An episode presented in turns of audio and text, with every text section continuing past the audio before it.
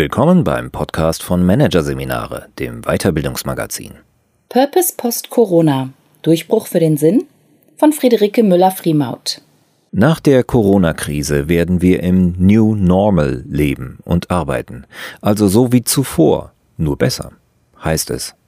Wenn Corona jedoch eines gezeigt hat, dann, dass nach der Krise vieles anders sein wird als vorher.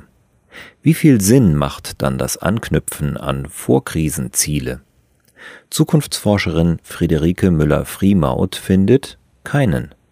Sie plädiert dafür, umzudenken.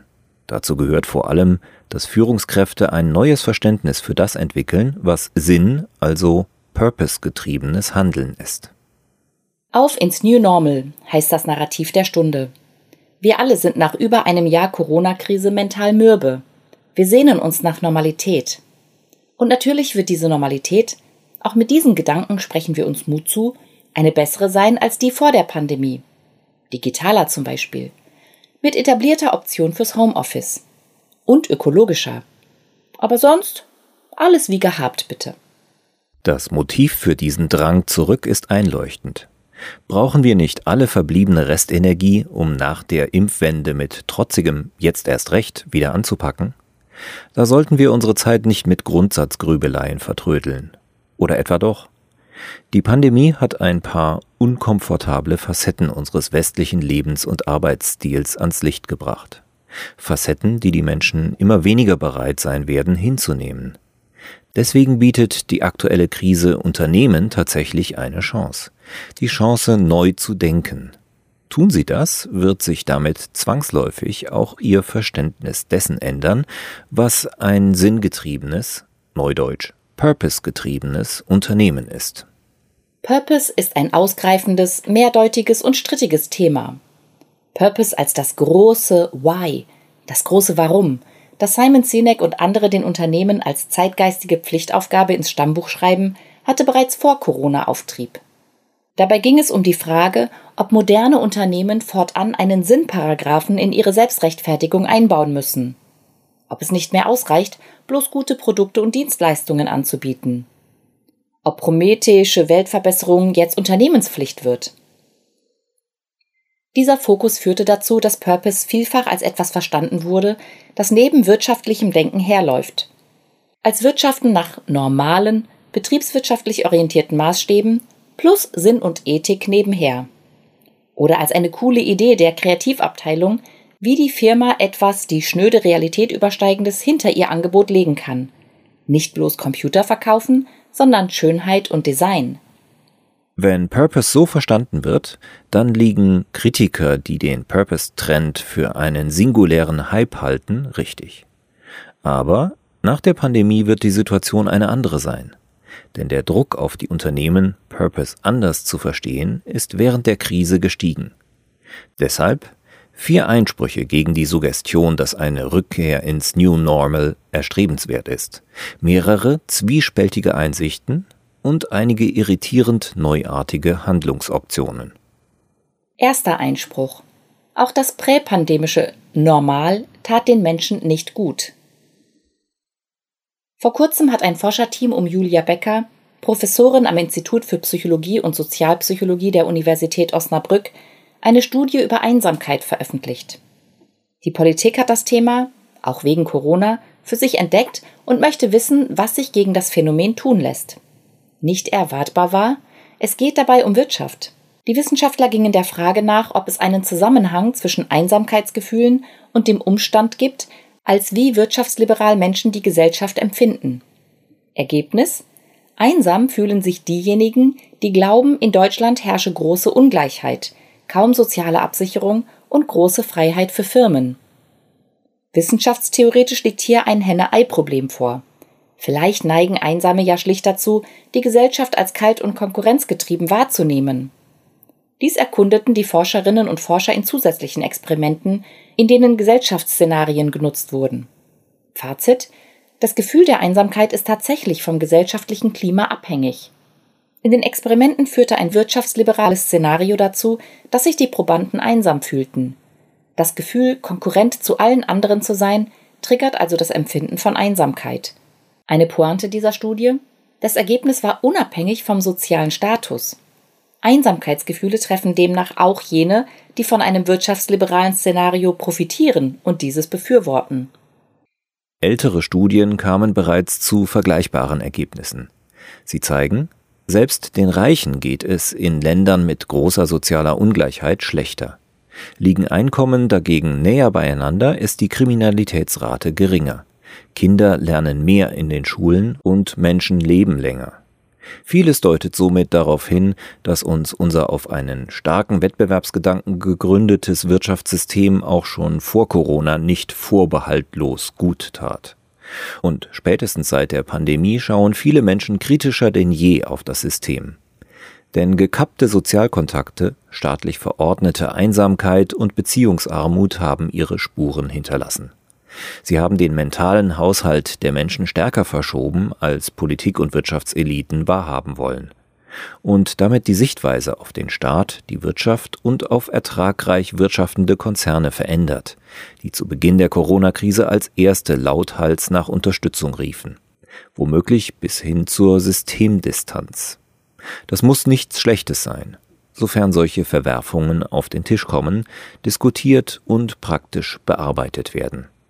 In welche Richtung das Trainingscamp Corona-Krise die Gesellschaft ertüchtigen wird, ist allerdings längst nicht ausgemacht. Ein mögliches, aktuell naheliegendes Szenario forcierte Aufholjagd der entgangenen Verluste und Einbußen aus den vergangenen zwei Jahren nach dem Motto nicht diskutieren, machen.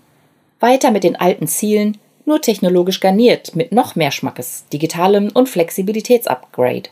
New Normal eben. Einspruch, das ist riskant, und zwar nicht nur wegen der Generation Greta, denn ein Weiter wie bisher werden viele Menschen nicht mehr mittragen wollen. Stellt sich die Frage, können Unternehmen diese gesellschaftliche Dunkelzone ignorieren und weitermachen wie bisher? Zweiter Einspruch. Unternehmen tun sich keinen Gefallen, wenn sie ihr altes Menschenbild unbeeindruckt fortschreiben. Firmen sind Organisationen der Gesellschaft, die sich wirtschaftlich betätigen. Sie spiegeln und produzieren gesellschaftliche Wirklichkeit. Und ihre Mitarbeitenden, Kunden und sonstigen Stakeholder sind Menschen unserer Gesellschaft. Dieselben Menschen, die zunehmend das Gefühl haben, dass mit der Art unseres Kooperierens ganz grundsätzlich etwas nicht stimmt. Ob diese Menschen nach der Krise noch Purpose-Trostpflästerchen aus der Marketingabteilung nach dem Motto mit unseren Produkten verändern wir die Welt oder gar das eilige Weichspülen der gesamten Sinnfragestellung akzeptieren werden, ist fraglich. Für Unternehmen, die dies verstehen und vorwegnehmen, bedeutet das, sie könnten das Wort Humanität in ihren selbst getexteten Daseinsberechtigungen endlich ernst nehmen. Der Elefant im Raum heißt Führung. Und dabei geht es auch um das Menschenbild, auf das sich Führung gründet. Wir führen lebendige Menschen auf ihrem beruflichen Weg, kein Humankapital auf Konten. Ist es denkbar, dass die Art und Weise, wie wir führen, etwas mit dem zu tun hat oder haben sollte, für was wir diejenigen, die wir führen, halten? Was für Wesen sind das? Mal völlig verrückt gefragt, was wäre, wenn Gesellschaft etwas mit Biologie, mit lebendigen Organismen zu tun hätte? Und Führung dementsprechend mit humanen Lebensbedingungen? Gönnen wir uns den Spleen einer solchen, wie ich sie nennen möchte, bioökonomischen Betrachtungsweise dann würden zum Beispiel Menschen im Vertrieb kontinuierlich mit den Effekten ihrer Arbeit konfrontiert, denn das ist der Kern ihres Tuns. Sie vertreiben Dinge, die nützlich sein sollen. Der Punkt ist, Menschen bewegen Menschen. Menschen werden beflügelt von dem, was sie miteinander, was sie füreinander tun. Nur Betriebswirtschaftslehren aus dem vorigen Jahrhundert unterstellen, Mitarbeitende bräuchten extra Motivation. Im Grunde ist das alles entsetzlich banal. Doch jede bzw. jeder mag selbst beurteilen, wie viel Abstand trotzdem noch immer zwischen der vermeintlich nerdigen bioökonomischen Perspektive und der gesellschaftlichen Wirklichkeit in den Firmen liegt. Dabei ist eine humane Führung kein Hexenwerk. Aber sie fußt auf einem völlig anderen Menschenbild als dem, das wir gerade leben. Also, Einspruch. Einspruch gegen die Vorstellung, Unternehmen könnten in puncto Führung weitermachen wie bisher. Einspruch gegen die Vorstellung, das Bedürfnis der Menschen nach sozialer Resonanz spiele im Arbeits- und Wirtschaftsleben eine untergeordnete Rolle. Es spielt eine immense Rolle, Denn Menschen schöpfen daraus Energie, Kreativität, Produktivität, Zufriedenheit und Purpose. Sinn ist genau das, eine zutiefst soziale Angelegenheit. Worum also geht es bei Führung? Es geht darum, Menschen als soziale Wesen mit einem biologisch-menschlichen, emotionalen Hintergrund anzuerkennen und entsprechend zu führen. Dritter Einspruch. Führung liegt falsch, wenn sie wie bisher emotionale und soziale Bedürfnisse unterbuttert. Führungsmuster folgen immer Sichtachsen. Diese legen fest, nicht nur wie man schaut, sondern auch was man überhaupt sieht. Was bei den aktuellen Führungsmustern dominiert, sind Vernunft, gesunder Menschenverstand, Expertise. Was keine Rolle spielt, ist der emotionale Hintergrund derer, auf die Führung zielt. Und dies vor allem deswegen nicht, weil die Führenden diesen Hintergrund selbst nicht auf dem Schirm haben. Hier regiert ein blinder Fleck. Doch was genau meint emotionaler Hintergrund und vor allem in einer Zeit großer Umbrüche? Wir alle kennen das. Typischerweise hat man nach großer Freude oder Trauer das Gefühl, man hätte sich grundlegend verändert. Man sei weiser geworden. Vielleicht passen die alten Freunde nicht mehr oder man will etwas im Leben verändern. Verwirrung lässt uns lernen. Lernen ist also keineswegs nur funktionsbezogen. Die Phasen, in denen Menschen am schnellsten und intensivsten lernen, sind Situationen hoher Unsicherheit. Und diese Phasen bedeuten, dass Menschen in solchen Situationen weder durch soziale Rollen oder Stellungen noch durch Ziele und Orientierungen beeinträchtigt sind. Das ist für uns Westler, vor allem unsere Führungseliten, eine seltsame kontraintuitive Formulierung. Denn sind Orientierungen nicht Stützen und Booster anstatt Barrieren? In erster Linie setzen sie einen Korridor, sind also Geländer, Haltgebung und Grenze. Eine Krise als seltene und evolutionär treibende, effektive Lernsituation hingegen meint, psychisch übersetzt, Angst, Unsicherheit und Desorientierung. Das Geländer bricht zusammen, die Anthropologie nennt solche Episoden Liminalphasen. Sie sind ein Dazwischen, ein In-Between, in dem der Ausgang des Ganzen nicht einsehbar ist. In allen alten Kulturen wird sichtbar, dass sich die liminale Phase in Veränderungen bestens zur Vermittlung von Normen und Werten eignet, die zum Bestehen der Krise erforderlich sind. Genau das muss dann aber auch erfolgen. Führung bedeutet hier, es wird bestärkt, erinnert und ermuntert, beispielsweise zur Investition in persönliche Fertigkeiten und Kompetenzen, zu eigener Lösungssuche, einem geschärften Bewusstsein für die Umwelt und so weiter. Unsere Lernfähigkeit ist in Zeiten der Unsicherheit groß, aber wir brauchen dafür etwas Wichtiges. Zeichen menschlicher Motive, Gefühle, Reaktionen, Handlungsreflexe, die uns spüren lassen, dass wir selbst das stärkste Instrument für das Überstehen der Veränderung sind. Wir brauchen die Gruppe, die Bindung, ein Zusammenstehen. Der Rest sind Peanuts. Beispielgebende Leader wissen und können das. Doch solche Führung ist sehr selten. Statistisch gesehen existiert sie nicht. Bei uns in Europa unter Corona auch nicht. Uns reichen Zahlen. Einspruch. Es reicht. Wir brauchen keine starken Leader mehr, Durchregierer, harte Kante und Weisung für alle.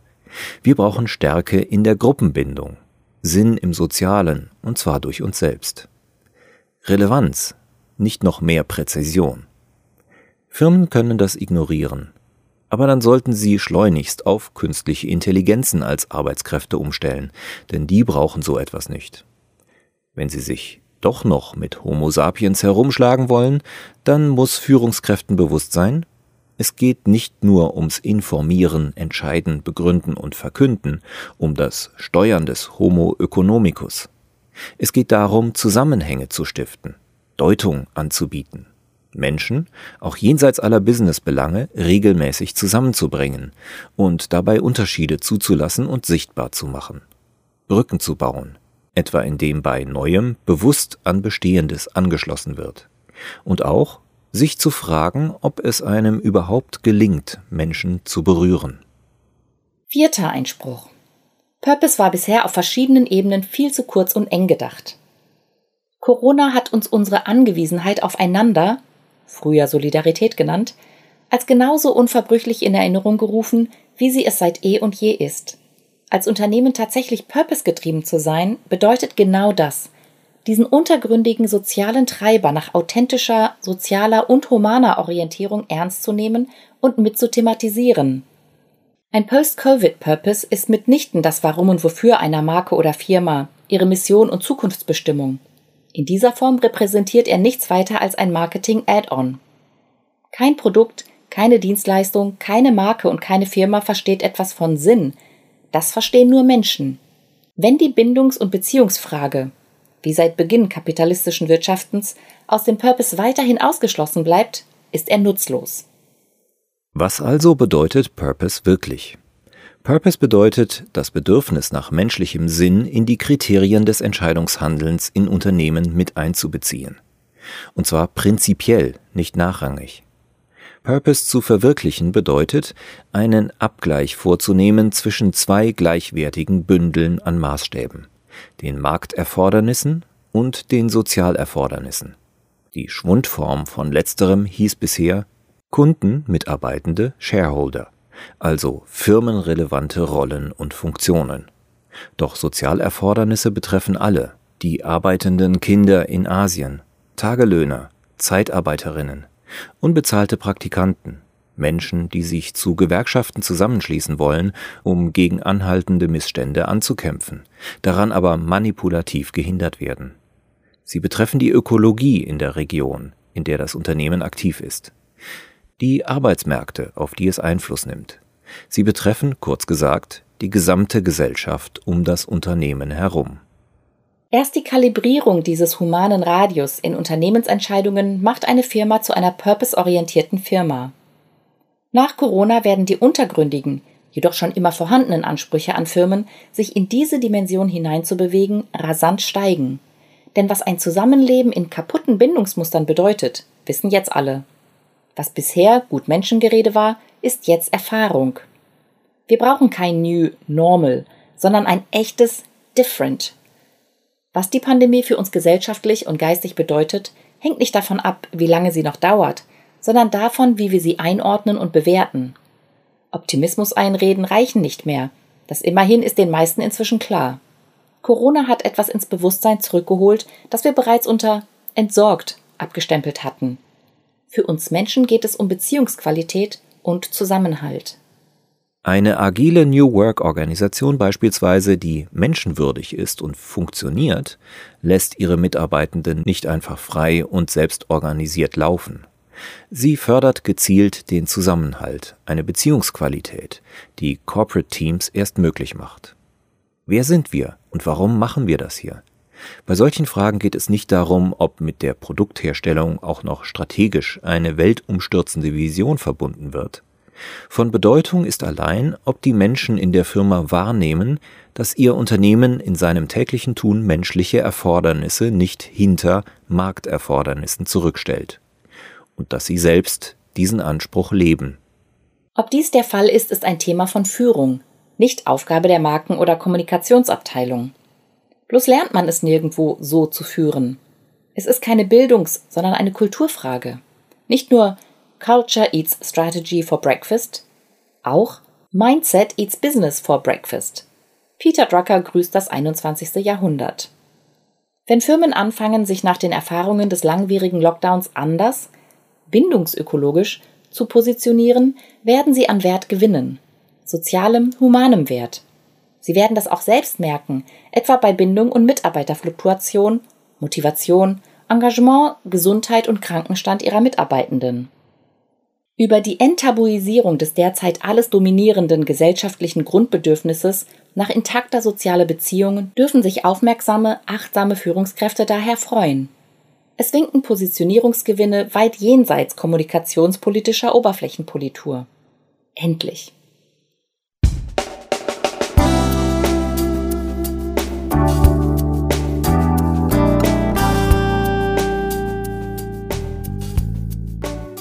Sie hörten den Artikel Purpose Post Corona. Durchbruch für den Sinn? Von Friederike Müller-Friemaut. Aus der Ausgabe Juni 2021 von Managerseminare.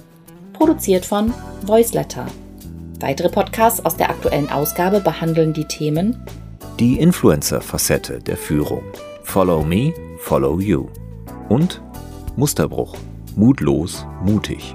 Weitere interessante Inhalte finden Sie auf der Homepage unter managerseminare.de und im Newsblog unter managerseminare.de/blog.